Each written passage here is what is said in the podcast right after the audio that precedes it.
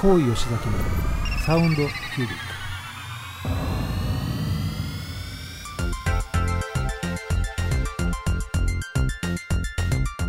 この番組はこだわりの音楽と最新の時事経済ネタまで幅広いテーマでお届けする大人サロン番組です。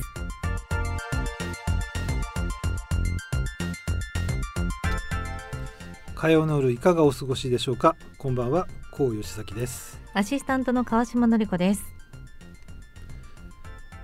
今日はですねはい。12月の21日ということで、早いですね。も早いね。うねえ。なんだか振り返ってる間にねもちろん当たり前なんですけど時は過ぎ。もうすぐお正月。ねでも私たちはその前にはい。過ごす時間がありますよね。そうですね、はいえー、21日ということなんですが、24日25はい日ということで、クリスマスシーズンがやってまいりました。うん。そんな気分になってますか、いやもうね今日ね 配信ご覧いただいてる方はね、はい。我々。ちょっと。ちょっとやっぱりねかぶり物すると ちょっと気分変えるでしょ。そうかもしれないですね。ね。うん。テンションがちょっと上なかなかないですからね。なかなかないから、うんこういうのはね。ね気持ち形から。形からね。はい。結構ねこれヘッドホンしたしながら、うん。このサンタの帽子をかぶってると今ね、はい。あのラジオを聞く方ねうん。鹿島さんなん感じ私はかなっ2て人ともこのサンタの帽子をかぶってはい。臨んでるんですけれども、なかなかこのヘッドホンしながらこれってなかなか難しいねっていう。そうなんです。忘れちゃうとねね。大変なことになるしね。大変なことになっちゃうしね、はい。まあでも気持ちをちょっと高めながらそうですね、はい。えークリスマス気分を高めながらはい。ねリスナーの皆さんにもしっかりねこの気分をお届けしたいなとはい。いうふうに思っております。さああの先週はうん。先々週に引き続き生放送ねとで。2週にわたっててなかなかないですもんね。なかなかないですよね、はい。なんかわざとね2週間連続にしたのかなみたいなことを思ってらっしゃる方もいると思うんですけど、はいたまたまだ。急に決まったんですよね。急に決まりました。まあ緊急生放送ということで、えー今年ですね物議を醸しはい。出しました、インスパイアされた曲 特集ということでね。いやー盛り上がりました盛り上がねりましたね、はい。本当皆様からのですね、えーメッセージリクエストいただいて大変盛り上がったんですけれども、はい、さあ今週はということなんですが、うん、今週のテーマはもう、はい。えー、ともうお伝えはしてますけれども、はい。今週のテーマはズバリうん。高吉崎のクリスマスということで、もう皆さんちょっとワクワクされてるかもしれないですね。そうですね、うん。今日はどんなねクリスマスの、はい。えー特集になるのかなというところなんですが、なんかクリスマスっていうテーマで、まあ、最近なんか気になることとか、うん。昔はあったけど最近だよねみたいなものなんかないかなと思ってちはい。ょっと考えたんですけど、クリスマスマーケットっていうのがうん。結構世の中でいろんなところでやってるでしょ。やってますけど私だから日々あの、まあ、毎年この時期になると見かけていたので当たり前のようにあったことかと思ったけどなかったでしたっけっていうね。うん、なんか昔から確かにクリスマスの時のイベントっていうのが、はい。まあねいろんなところであったと思うんですけど、うん、らクリスマスマーケットっていう言葉がね浸透してきたのが最近じゃない？最近？うん。そうかもしれないですね。なんとなくこうマルシェなんていうものから始まって、うん。皆さんがこうねそこに集まってワイワイしてるっていうのって当たり前になってたけど前はなかったですね。なんかクリスマスフェアとか、はい、まあ、クリスマスなんちゃらみたいなのがあったんですけど、クリスマスマーケットっていう感じで,、はい。で大体なんか小さなお店がこう並んでてうん。でちょっと食事するとこがあったりとか最近このね寒い時期だとやはりはい、温かい飲み物、うん。ホットワインとかね。はい、でそこになんかこうソーセージ売ってたりとかななんでソーセージかわかんないんだけど いやでもソーセージにかけて何かっていうと、うん、なんかねこのクリスマスマーケットっていうのはなんとドイツから始まったと。ああそれでソーセージ。そうなんだおお、でじゃあビールもなんかビールありそうな。もビールもあるよね。うん、ビールホットビールっていうのはあんまり聞いたことないけど、ね、そうですね。やっぱりホットワインですかね。寒い時はね、へえなんと1393年から始まりましたと。そんな前からあるんですか。そのようなんです。へえじじゃあやっぱりまだね日本はあ本当に最近になりますよね。うやって考えるとね。あのクリスマスマーケット僕はねクリスマスマーケットって聞いて思い出したのは、はい、あの福岡うん。博多でですねここ数年クリスマスマーケットっていうのがねはい、まあ博多の定番イベントになってるえー、すごい。くまちゃんもうんうんってうなずいてる。あれ？偶然？偶然ね。そうか。なんだくまちゃん福岡のとこ明るいのか？と思って今話を。博多はねあの博多駅前と、うん。あと天神っていうねはい。あの繁華街と2カ所でやるんですよ。はい。僕去年はもうコロナだからえー、と一昨年、うん。えーたまたまあの12月に福岡に行くことがあってはい。でちょっと人とあの食事するのに待ち合わせをして天神で待ち合わせしたのね。ええ。そしたらその天神の、まあ、繁華街の横の広場のところに「クリスマスマーケット」って書いてあって。もうすごい綺麗なデコレーションもしてあって、うん。でなんかこれデパートがやってるフェアかなと思ったんですけど、はい。入ってったら、うん。中入ると真ん中にこう小さい小屋がねうん。こうなんていうのかなお置いてあって、はい。でその周りにまあ小さなお店がたくさん出てるとでそこで食事ができたりとかちょっとした小物を売ってたりとかね。すごい。いあのこうなんていうのかなまあ夏祭りの出店とはまたちょっと違った冬のなんかおしゃれなちょっとしたこのお祭りみたいな感じなんだろうあのそういうところって外だからもちろん、あの室内よりは寒いでしょうけど、うん。光がそこにあるだけで、うん。暖かい気持ちになることってありますよね。ね。うん、なんかみんなが集まってるぞっていうだけで、ね。うん、なんか思い出したのはなんかマッチ売りの少女が ちょっと悲しい話になっちゃう話になっちゃうけどね。うん、でもなんかそういうね暖かさみたいなものをね、うん。人って求めるから明るいところにちょっと虫じゃないですけど こう集まってくるっていうのが ありますよね。あるかもしれないですね、うん。でもねまあ本当にあれもうデートにはもう最高でしょ。そうですいや。この12月はもう、うん。デートするんだったらもうクリスマスマーケット。はい。もう。天神のあ、行ったことありますか？でその天神でうん。行ったから、うん、うん、じゃなくてデートで。あデートで？クリスマスマーケットに？い。や僕がデートした頃クリスマスマーケットなかったでしょそっか、やっぱり最近のことなんですね。じゃあうね。ん。まあね、いきなり振られちゃったから川島さんどうですかいや、私も多分マーケットの時には最近ってことですもんね。考えたら冬、最近。そんなになんだろうイベントに外に行くことってクリスマスのイベントとしてライブ、うん。外でのライブを聞きに行くことはありました。ミッドタウンでね、うんライブでね、うん。ん。そうそうクリスマスの曲を外で聴いて、うん。だからあの六本木のえっとミッドタウンで、うん。はい。あのミッドタウンの外のところ。そうそうそう。あーそこであのライルミネーションがあって、はい。でそこでライブがあって、うん。やっぱりあのホットワイン飲んだこともありますか、うんあります二人じゃない。ちょっと待って。話がちょっと。すみません。女友達ですそれは。女友達ね、うん。ライブを見にね。ライブに行ってね、うん。あーなかなかそれもオツですが。そう。なかなか確信に触れる部分はなかなか聞けないのでまた番組の後半ではい。なんですけども、ということでですねクリスマスマーケットの話題からちょっと外れてしまったんですが、でもなんかきっとこういうね、話があるってことは、そしてサンタの帽子をかぶってるってことは、うん。吉崎サンタがやってきた？はい、えー今年もですねプレゼントの時期がやってきたかなとということで、はい。多分リスナーの方も、うん。えー今年は何がプレゼントではい。ということだと思うんですけれども、はい、今年はですねまあいろいろ考えた結果、うん。まあ、ストレートに、はい。まあ皆様にですね、うん。曲をねうん、あのお届けしたいなというはいふうに思いました、はい。えー今日はですねあのいつも聞いていただいている皆様、えーリスナーのねそれぞれの方々をうん。自分でこう思い出しながら、へえ。この方だったらこの曲好きだろうなっていう、そういうですねイメージを持って選曲をしたんですね。で楽しみですね。そうですね。で、うん。そこに一応テーマ設定も加えているので、はい。まあ、そのテーマも聞いていただきながらあこれもしかして自分宛ての曲なんじゃないかなっていうことを、ぜひ想像していただいて。はいお聴きいただきたいなというふうに思います。はいわかりました。はいということでですね、あのーこの、えー、と選曲ということなんですがまずはですね、えーまず今日はねパート1とパート2があるはい二つご用意いただいて、えーパート1です1はですねクリスマスに聴くマニアックで本邦初公開だと思われる曲というのをですね、はい。お届けしたいと思います。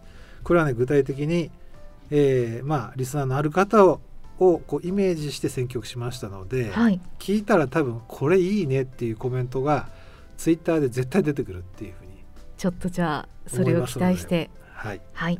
ではですね、えー同じバンドで2曲続けてお届けします。はい。えーレガシーパイロットというバンドの「ベターデイズという曲と、えーそして「ザ・スクワット・イズ・バックという2曲続けてお届けします。聴いていただいておりますレガシーパイロットの「えースクワット・イズ・バックという曲なんですがはい。この曲ってクリスマスの曲？クリスマスっぽいでしょ？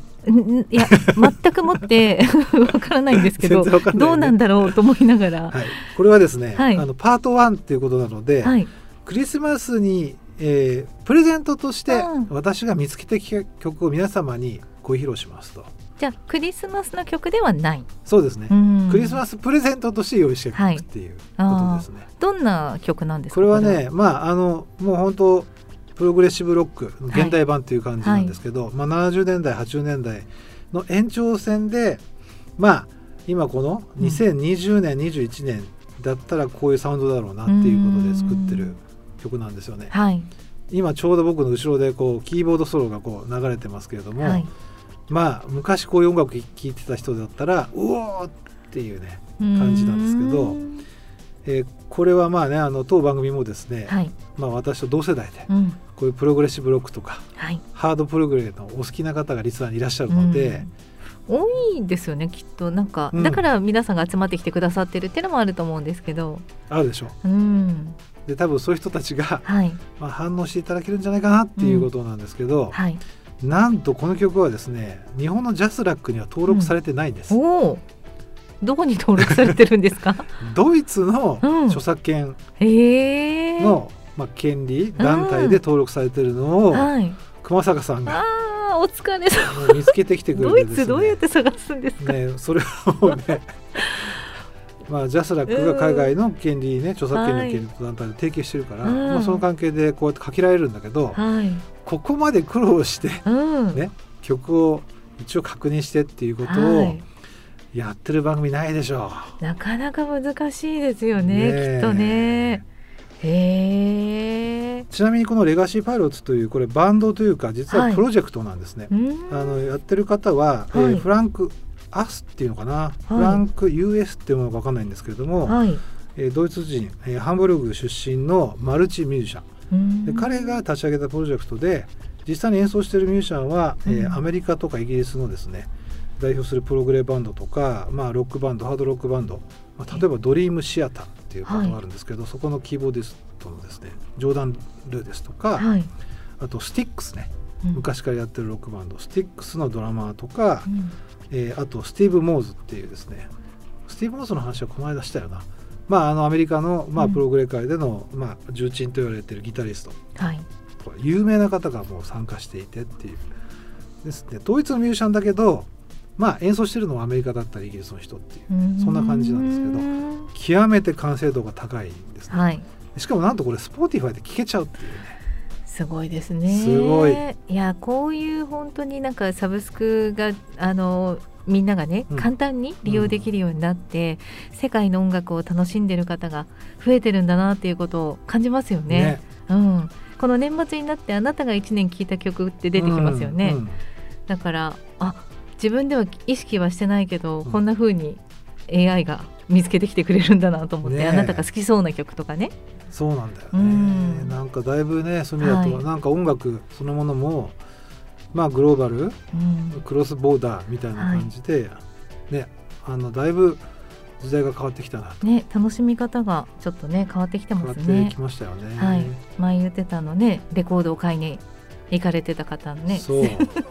レコードを話ねね。わざわざ買いに行ってね、うん、でそれをカセットテープに録音して でオークマンで聴くっていうはい。ライブスタイルからね、ね。え本当にスマホでこうタップするだけで聴けちゃうっていうね。すごいですね。うんまあそういう時代になったんですが、はい。えー本邦初公開だと思われるうん、2曲をですね、皆様へのクリスマスプレゼントということでお届けいたしました。はい、パート1でした。はえーパート2は、ではパート2はい。お届けします、うん。えークリスマスがテーマの曲であまり知られていない曲うということで、よくかかるものではないんですねそうですね。あんまりかからない、はい。うん、もしくはあんまり聴かないかなって思われる曲を私の方で選んだんですがこれもですね、一曲一曲この番組のはい。リスナーの方をイメージして選曲させていただきました。いやでもそういった形で選曲ってリスナーさんも嬉しいと思います。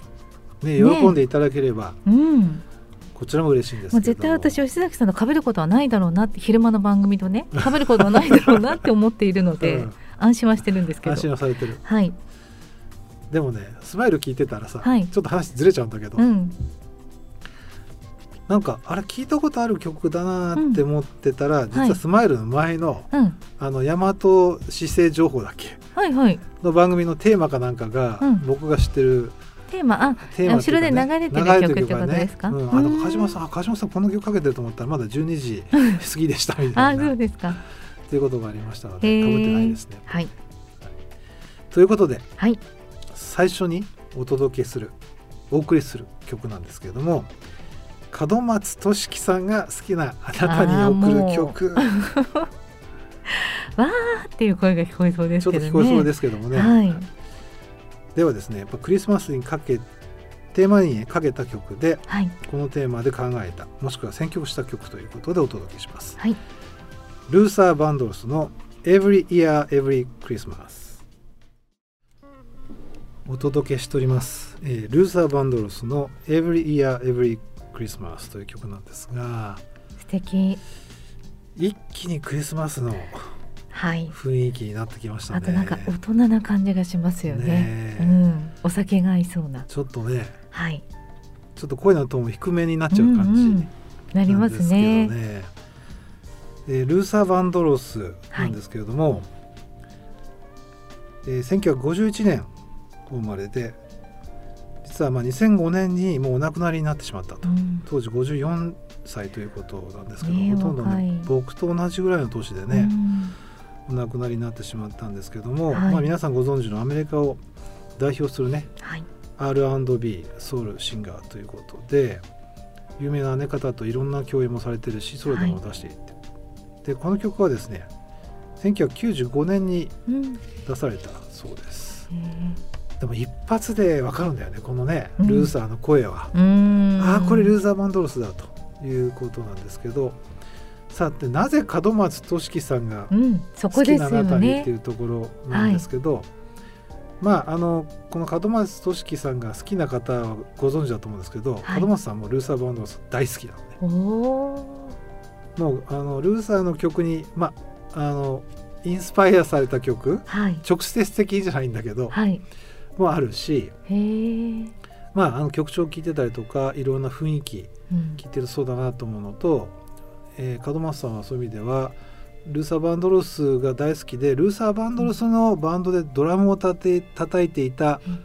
ヨギ・ホートンっていうですね、はい。えードラマの方がいるんですけどこのヨギにどうしてもドラムを叩いてもらいたいいうことでえー、と「She's a Lady」っていうあの曲があるんですけれども、うん。そのドラマはねこのヨギ・ホートンに叩いてもらった。まあこのヨギっていうのはこのルーサー・バンドロスのバックでこの重厚なリズムを叩き出す、えーニューヨーク出身の素晴らしいドラマーなんですけど、うん。彼もね1990年代かなにお亡くなりになってしまってですね伝説のドラマという方なんですね。お若くしてね。そうなんですね。ん。なので、まあ、ルーサーのサウンドの後ろにヨギがいたりとか。うん。で、ね、門松さんのバンドの後ろにヨギが叩いてたりとかっていうね。うん。こういう共通の接点から、まあ、この曲はい。クリスマステーマでっていうことでお届けをしました。きっとあの説明私は説明されなければわからないですけど、あのご本人たちはもう分かって、ね。ああそうだよねって思いながらねね聞いてくださってるでしょうね。うーん。じゃあ、うんそうなるとそういうふうにどんな方に向けてこういうふうに選曲したっていうふうになっていくわけですねパート2はね。そうですね。はい。じゃあ特定のねうん。方に向けてということ。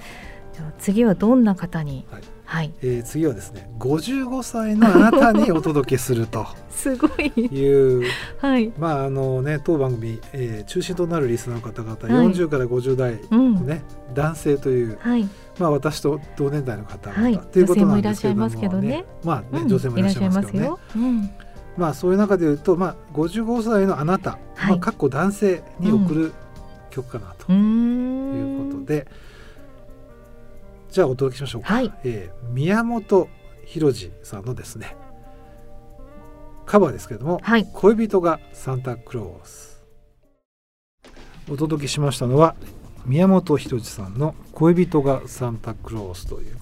宮本さんってやっぱりすごいのがあのユーミンまあもちろんユーミンの曲だし誰もが聴いてすぐわかるんですけど、うん。宮本さんのものになってますよね。そう、本当にすごい。どの曲を歌ってうも、ん宮本さんになるってすごいなって思いました。もう川島さんもう立派な音楽評論家的やなコメントで。そんなことはないんですけど いやユーミンの曲ってやっぱり多くの方がカバーされてるから、うん。余計に感じますね。ね。うん。この曲はですね、はい。僕もあのテレビでね多分彼が歌ってるの。をあアルバムカバーのね、うん。出された時に。出された時に、はい、うわすごいなと思ってであとね曲のアレンジが途中でちょっと展開するところがはい。原曲と違っててかっこいいのね、ああまたね、うん。ちょっとひとひねりしてあったりとかしてて、はい。うわこれいいなと思ってってずっと思ってて。で今回そのクリスマステーマでしょと。うん。やっぱりあの曲だなとあ思って。でじゃあこの曲誰に送るんだろうと思った時に、あはい。宮本浩次さんは僕なんで、なんとなくこう親近感があるんだけど、はい。なんでかっていうと年が一緒なのね。なんでしょうね。同い年っていうだけでねちょっと近い勝手に思っちゃうのありますよね。うん、うん。やっぱりなんかエレファントカシマシの頃は僕あんまり興味がなくて。ああ洋楽ばかりだっうた。ーんというかねなんとなくちょっと遠い感じがしてたんだけど、うん。ソロになって、うんでいろんなところでこう雑誌のインタビューだとかテレビとか見てて、はい。ですごいそのままで話をされてて、うん。しかもまあ自分はやっぱりもうそれとそうに年を取って、うん。やっぱりやりたいこと今やらなきゃいけない。うん。あそうかと。うん。自分がラジオやってるのも一緒だなみたいな、うん。すごいね共有できる感覚がうんあってうん。まあそれであのソロになってからはい。聞くようになったんですよ。まあ、それでそう考えたらリスナーの方でも同い年の方ね何人もいらっしゃるなとうん。思ってですね、じゃあ55歳のあなたに送るのはこの曲ですね、っていうことで選曲をさせていただきました。いいですね。はい。じゃあ次はどんな方に、はい、えー次はですねこのねクリスマスの時期ね。はい、皆さんいろんな過ごし方がはい、あると思うんですね。家族で過ごすうん。恋人と過ごす、うん、そして犬と過ごすとかね、あるんですけれども、えークリスマスを一人で過ごすうん、あなたにこの曲を送りますと。はい、私大好きな曲なのでぜひじっくり聴いてください。メイベルの「ロンリネストタイムオブイヤーです。お届けしております。メイベルの「ロンリネストタイムオブイヤーという曲なんですがこれねあの「If I feel lonely、uh, this time is not the only」なんとかって言ってるんだけどこれうんまあ何かっていうと、あのあ私だけじゃあの私がこう寂しくなる時うん、はでもこれ私だけじゃないのよっていうことを言ってるんですよ。はい、もうねこの歌詞もね見ながらこう聞くともう涙出てきます。まだね25歳というお若いシンガーの方ですけどね。はい、あのイギリスのシンガーソングライターうんではい「あの Don't Call Me Up」という曲であまあ2年ぐらい前にね、はい。あのヒットして。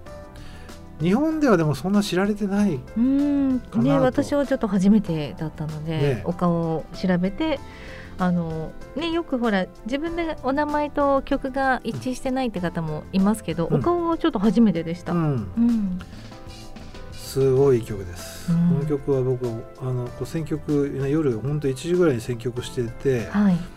でまあ聞きながらねもう本当にちょっと涙出てきましたね。ななんかいろんなこう別に寂しいってわけじゃないんだけど 歌詞見ながらこのサウンドとね、うん。この声を聞いてたらなんか、ううんわあ素晴らしいなと思って、うん、あ絶対かけたいなとあ思ったんですけどーはい。でもねロンリネスとロンリネスとタイムオブイヤーっていうね、はい。一年で一番寂しい 時間っていう。みんながしかもこれクリスマスっていうね、ん。ある意味逆説的な話でしょ。そうですね、うん、まあやっぱりみんなが集まって楽しくやってるよ、ね。でもそういう人だけじゃないし、はい。あなたはだけじゃないわよっていうことを言ってるんですよ。はい。すごい共感できる歌詞でしょ。なんかきっとあーなんかそれを聞くだけでちょっと心が温かくなるっていうねね。方たちだっていらっしゃいますよね。ねえ。うん、まあねクリスマスねお一人で過ごしてはいいらっしゃる方もお仕事の方もいらっしゃいますし、いらっしゃいますしね。うん、でもちなみに川島さんはなんかクリスマスで、はいあ一人でクリスマスうん寂しいなとかなんかこの全くないですね。関係関係ないか？な あんまり関係ねない。仕事も多いのもありますけど、うん。家族で過ごすのも嫌いじゃないし、うん。ね彼だったり友達だったりとうん。一緒に過ごすのも好きだし、うん。なんか絶対に家族じゃなきゃとか絶対に彼じゃなきゃっていうことは特にないですこだわりはない。ですか？うん。うん。その時だって都合がつかないのにうんね仕事と私みたいなことも 言ったことないですし。仕事なあ仕事選ぶの私選ぶの的な発言？だ若い時言ったのかな？わかんないけど。う うん。んはい。ね。まああのクリスマスの思い出ね。皆さんそれぞれいろいろあると思いますけれども、ありはい。まああの私の場合はですねクリスマスの思い出っていうとやっぱりバブルの時。あーどうでしたか？いやーなんかねすごかったよね。今にして思う多分あのこのラジオ放送を聞いてる私の、えー家族とかね、はい。私の親とか、うん。多分兄弟なんかは嘘だろうと思うけど、僕はい。もクリスマスイブの日に、はい。やっぱりこう女性と食事に行くっていうのがなんかね、うん。うん。学生の頃はもうなんか「えお前何？うん。一人なの?」みたいあーもう当たり前のような、に、ね、当たり前のように。そうするとみんなこぞってレストランを予約するわけですよ。それは今でもだってなかなか予約取れないって言いますよね。あのこのコロナ禍はわからないですよ。うん、その前まではね。いやだけど、うん。はい。昔って全然取れなかったと思うしそんなレベインターネットもなかったあなかったか。ら電話そうピアマップとかグルメガイドとかホットドッグプレスのクリスマス特集とか見ながらはい。なんかみんなでこれ丸つレストラン丸つけてなんかうん。そこに電話かけて今便利になりましたね。今便利も。そうですね。ネットでちゃちゃっと予約できちゃうんですもんね。ネットでね空いてるとかね。うん。そうそうそう。もう全然そのまあ要はじ需要と供給がこうマッチできるから、うん。で昔はそんな分かんないじゃない、ね。どこのレストランが空いてるかとか、夜遅くじゃ電話つながらないしそう。ねはあ大変。っていうことを多分はい。川島さんの近しい方もやってたと思うんですよ、そうですよね、はい。きっとね、今ではね、はい。今の方はすごい幸せだなと思うんですけど、うん、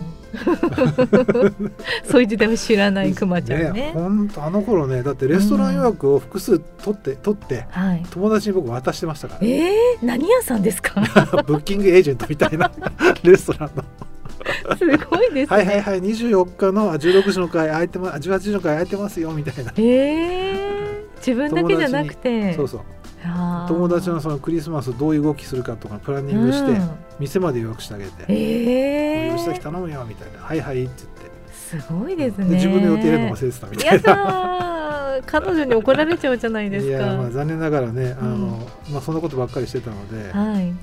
まあ、あんまりこうこうねそういう心温まる ラブリーな思い出は僕にはあんまりないです、あらそうですか、うんなんかねうんあでもさっき冒頭にあ一応クリスマスで食事しましたとか言ってそうたけど、ですね。なんかあったよねそういうこともね、うん。ねみんな忘れてっちゃいますけどね。局 なんかとりあえず食事した後になんかうん。なんとなく盛り上がらなくてそのまま友達ん家に押しかけちゃって、えー。みんなでバイバイみたいなことあったかな、あー。みんなではないかな。あ当日にない。うん。みんな家族もしくは彼かなうん。私はねでした。そっか、僕は結構友達。あのあえて男、まあ3人で、うん。あのクリスマスのように焼き鳥屋で鶏鍋を食べて食べた後に自分たちがサンタクロースの格好をして、うん。ワインとシャンパン持って、うん。えー女の子の家に押しかけちゃうっていう。女の子も女の子でなんか集まってるわけ。でそこにこう 10, 10時11時ぐらい押しかけちゃって、はい。まあ、みんなで楽しい時間楽しそうです過ごすっていうねまあ毎年そんなことやって一人暮らしとかだからですよ。私実家だからそういうのできないのかもしれない。ああそれはもしかしたら。そうだね。まあ、うん。僕も実家だったんだけど、うん。まあでもお友達とかね。友達はね、えー。まあ、結構そういうこう、まあ、バブル期というか、まあ、それはまあうんどっちかというと最最近というか。はい。出てきますねいろいろまあねいろいろ吉崎さん。なんか今話しながら思い出してきた。